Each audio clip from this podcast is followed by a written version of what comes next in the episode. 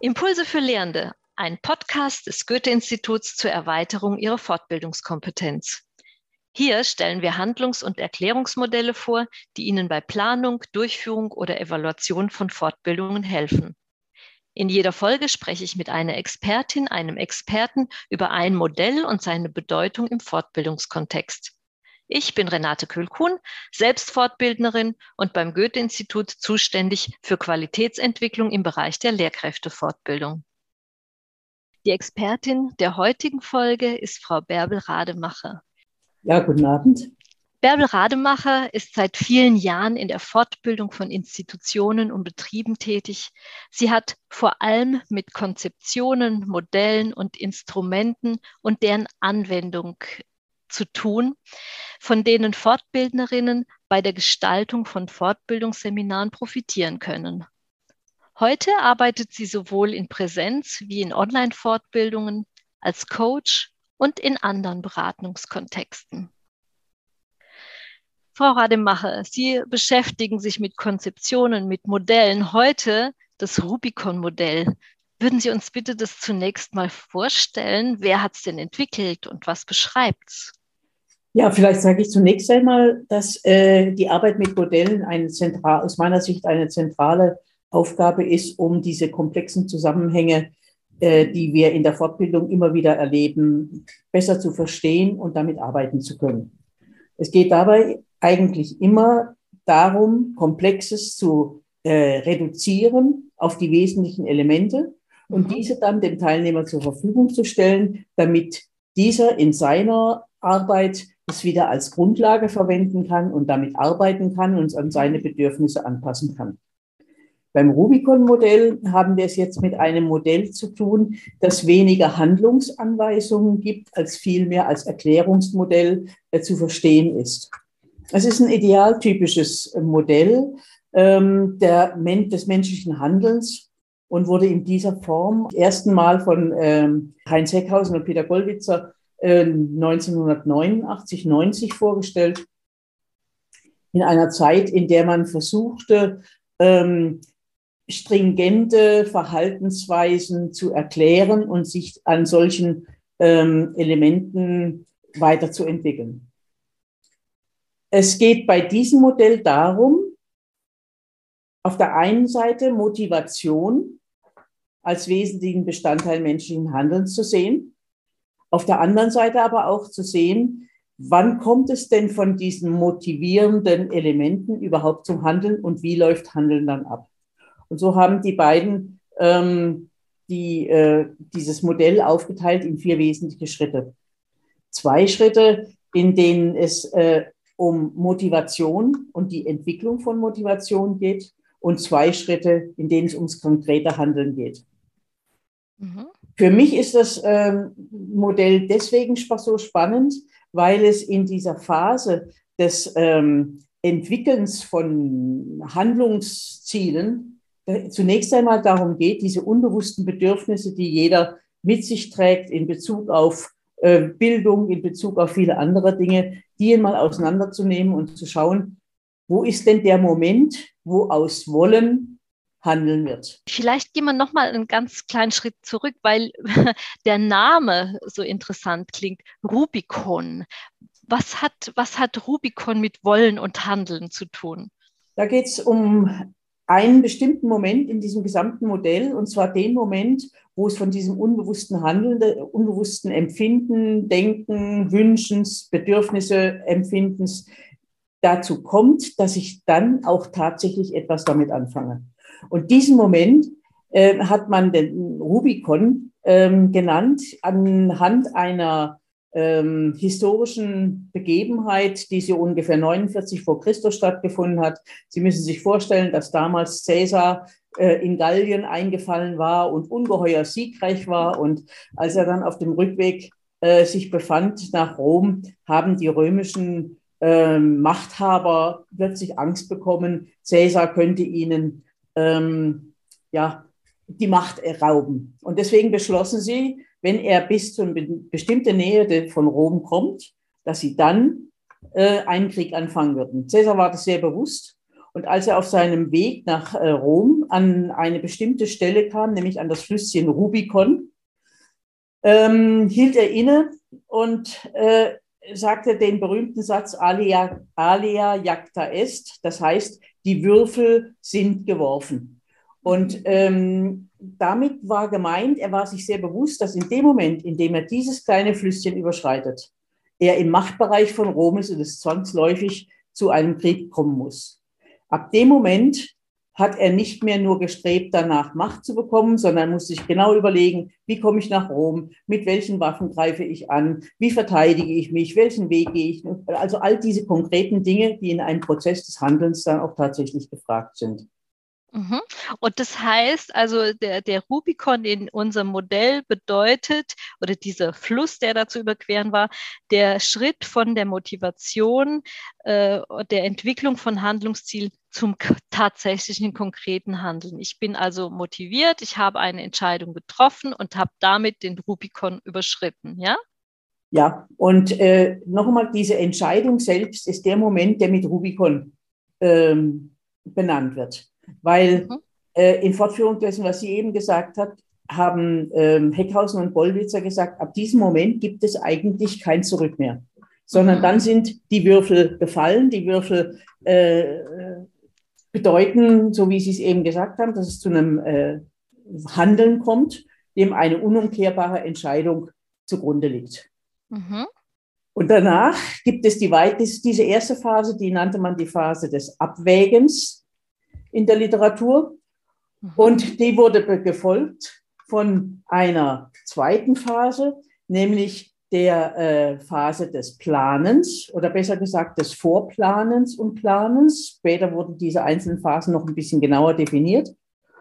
Und schließlich kam, kommt es dann dazu, dass das, was geplant war, was gewollt war und was durch die Überschreitung des in Anführungszeichen Rubicon äh, tatsächlich auch entschieden wurde, umgesetzt wird sodass wir bisher drei Phasen haben, nämlich die Phase des Abwägens, des Planens, des Umsetzens. Und nun fehlt eine ganz entscheidende Phase noch, nämlich die Phase des Bewertens. Was habe ich getan? Ursprünglich war es so, dass die Phase des Bewertens hauptsächlich der prozesshaften Umsetzung galt, um zu schauen, haben wir hier richtig gehandelt? Hätte es andere Wege gegeben? Haben wir alle zur Verfügung stehenden Ressourcen genutzt und sind die richtigen Schritte gegangen?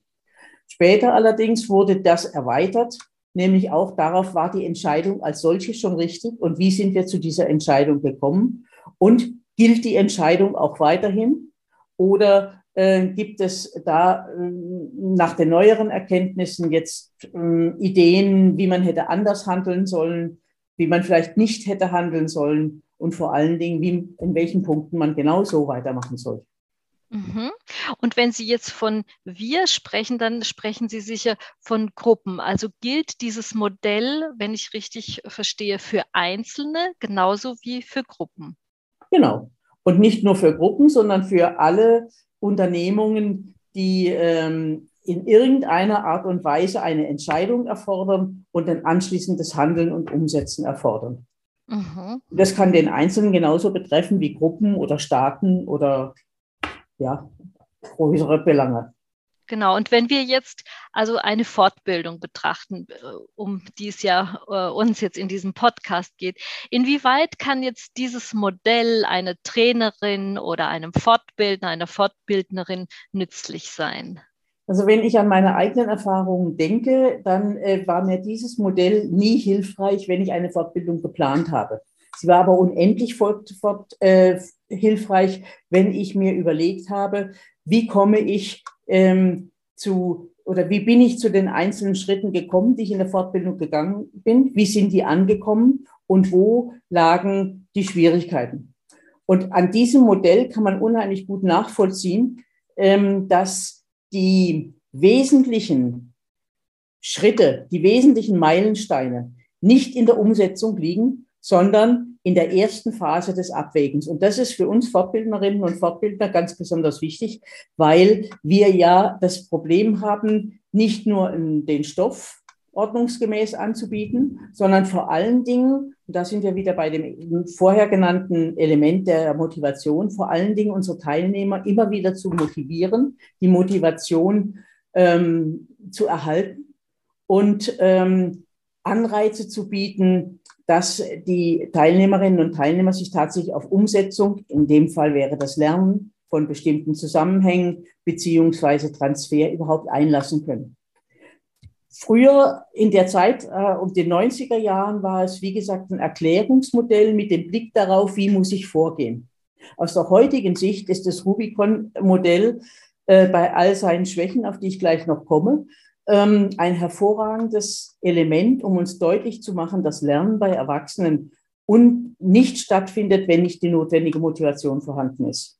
Und wenn wir jetzt hinschauen und sagen, mit Bollwitzer und, und, und Heckhausen sagen, Motivation passiert dort, wo Menschen unklare Empfindungen, Bedürfnisse, Wünsche umwandeln in konkretes Tun, dann sind wir eigentlich bei Situationen, die wir alle kennen, sei es von Silvester, ich möchte dieses Jahr mal mehr Sport machen. Das ist so diese erste Phase. Ich würde gern Italienisch lernen. Ich würde gern Deutsch lernen. Das ist alles gut und schön und wir wissen, wie anfällig diese Ideen sind. Nun geht es darum, von diesem unbewussten Moment, diesem, diesem Bauchgefühl hinzukommen zu einer klaren Entscheidung. Und da äh, sehe ich aus meiner heutigen Sicht das äh, Rubicon-Modell als ein hervorragendes Modell, um zu sagen, wo müssen wir unsere Energie in der Fortbildung anbinden. Die äh, Sachkenntnisse, Fachkenntnisse, die sind in der Regel bei uns Fortbildnern ja vorhanden. Die Schwierigkeit taucht dort auf, wo ähm, es darum geht, Teilnehmer mitzunehmen, Anreize zu bieten, sich auf Dauer dieser doch recht anstrengenden Aufgabe des Lernens zu stellen. Und hier gibt es wesentliche Elemente, die uns sagen und Schritte, die uns sagen, ähm, jemand, der sagt, ach, ich würde gern mal, bis hin zu, ich nehme teil an dem Kurs vom Goethe-Institut, ähm, das ist ein Weg. Und diesen Weg kann man auseinandernehmen. Und da gibt es in der äh, heutigen Zeit aufbauend auf diesem Modell unendlich viele Hilfen, ähm, die dieses, äh, diese erste Phase erleben lassen. Ich denke jetzt mhm. nur mal an Reinhard Sprenger, der äh, gesagt hat, wir müssen in dieser Phase ähm, vor allen Dingen dafür sorgen, dass die Teilnehmer äh, einen Sinn sehen in dem Ganzen. Für mich als Fortbildnerin heißt es also, wie schaffe ich in der Anfangsphase eines Seminars Sinnverständnis? Dann müssen die Teilnehmer dann Motivation äh, aufbauen, wenn sie einen Nutzen empfinden. Das ist das zweite Element, was in dieser Phase hilft. Welchen Nutzen zeige ich meinen Teilnehmerinnen und Teilnehmern auf? Schließlich das ungeheuer wirksame Element der Teilhabe. Wie kann ich meinen Teilnehmerinnen und Teilnehmern aufzeigen, dass durch diese anstrengende Arbeit des Lernens sie eine Möglichkeit haben, an bestimmten Dingen, die für sie wichtig sind, tatsächlich auch Teilhabe leben zu können? Und nicht zum Schluss, und das ist ein wesentliches Element, und das macht uns sowohl das äh, Rubicon-Modell in der Phase der Bewertung, wie auch alle anderen, auch Reinhard Sprenger, deutlich, dass ähm, es darum geht, Anerkennung zu finden. Also wie kann ich meinen Teilnehmern Anerkennung bieten? Und diese vier Elemente aufbauend auf dem Rubicon-Modell und äh, lassen sich da immer wieder finden und sollten uns Aufgabe sein, mit bestimmten Methoden, mit Vorgehensweisen ähm, daran zu denken. Sie haben vorhin gefragt, äh, was kann uns das Modell bieten? Ich glaube, dass es eine wesentliche Hilfe sein kann, wenn ich meine Arbeit reflektiere. Genauso wie wenn ich mich auf eine Gruppe vorbereite, die ich noch nicht genau kenne und mir überlegen muss, wie schaffe ich es, diese Phase des Abwägens umzuwandeln in eine konkrete Phase des Planens und Umsetzens. Ja, ja. Sie haben vorhin auch ähm, neben diesen positiven und wichtigen Aspekten, äh, die Sie jetzt erwähnen, auch äh, gesagt, ich komme noch zu Schwierigkeiten. Ja. Welche Schwierigkeiten oder Schwächen ja. sehen Sie denn? Also die Schwäche dieses Elements ist sicherlich äh, eine Annahme, dass diese Phasen immer und überall sich so aufeinander aufbauen. Mhm. Wir wissen heute, und da sind wir eben einfach 30 äh, Jahre weiter, dass dem nicht so ist während äh, Gollwitzer und Heckhausen noch äh, an stringente Entwicklungen gearbeitet haben, wissen wir heute, dass viele systemische Elemente da sind. Das heißt, wir wissen mehr und mehr, dass diese Phasen auch parallel äh, stattfinden können und dass es eine riesige Gefahr ist, dass nämlich Planen von uns schon verstanden wird als Selbstverständlichkeit des Umsetzens. Das ist etwas, was in der Fortbildung in der Regel nicht stattfindet. Das heißt, die Phasen können parallel laufen und es ist dann sehr schwer, in der Bewertung es genau auseinanderzuhalten. Das ist so die eine Schwäche. Die andere Schwäche ist, dass in dem Modell ursprünglich vier gleichartige aufeinander aufbauenden Phasen gemeint waren. Auch das ist so nicht zutreffend. Wir wissen heute aus vielen ähm, anderen ähm, äh, Wissenschaftlern, der Arbeit von vielen anderen Wissenschaftlern, dass gerade die Phase des Abwägens eigentlich darüber entscheidet, was hinterher geschieht. Ein Erwachsener, der in unseren Fortbildungen teilnimmt, wird sich auf Dauer nicht auf die Umsetzungs- und Planungselemente so gut einleiten können, wenn er nicht davon überzeugt ist, dass das, was in der Abwägungsphase von uns auch mit angeregt wird, tatsächlich für ihn sinnvoll ist. Das heißt, während äh, in dem Modell selbst man noch davon ausging, dass bei der Überschreitung des Rubikons es nur noch einen einzigen Weg gibt, der stringent auf ein Ziel hinführt, wissen wir heute, dass dieser Weg immer wieder anfällig ist. Wir müssen also an ganz vielen Phasen, und zwar vor allen Dingen dort, wo die eine Phase in die andere Phase umgeht, methodisch und menschlich da unser Teil leisten, dass die Teilnehmer eine Selbstmotivation finden und dass sie selbst auch für sich äh, einen Selbstwert aufbauen können darin, dass sie in die nächste Phase hineingehen. Das heißt, die Aufgabe eines Fortbildners ist neben dem Angebot von Fachwissen vor allen Dingen zu sehen, in dem Umgang mit Menschen und in der Begleitung dahin, dass Lernwille überhaupt über längere Zeit angehalten werden kann. Ja, Frau Rademacher, das war schon ein schönes Schlusswort. Äh, Lernwille, äh, Lernwille angefacht werden kann. Ich möchte äh, mich ganz herzlich bedanken für das Gespräch, das wir heute führen konnten und möchte Ihnen, liebe Zuhörerinnen und Zuhörer, auch für Ihr Interesse an unserem Podcast danken und fürs Dabeisein. Nehmen Sie sich doch noch drei Minuten Zeit zur Reflexion. Welche Anregung, welchen Impuls nehmen Sie von dem heutigen Podcast mit?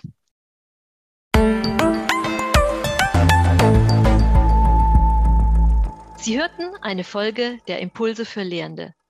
Abonnieren Sie unseren Podcast, wenn Ihnen die Folge gefallen hat. Überall, wo es Podcasts gibt. Die visuelle Darstellung dieses Modells sowie weiterführende Informationen zum heutigen Thema und zu unserem Podcast finden Sie auf der Webseite goethe.de slash podcast-impulse. Dort gibt es auch die Möglichkeit, Kommentare und Anregungen zu hinterlegen. Wir freuen uns darauf.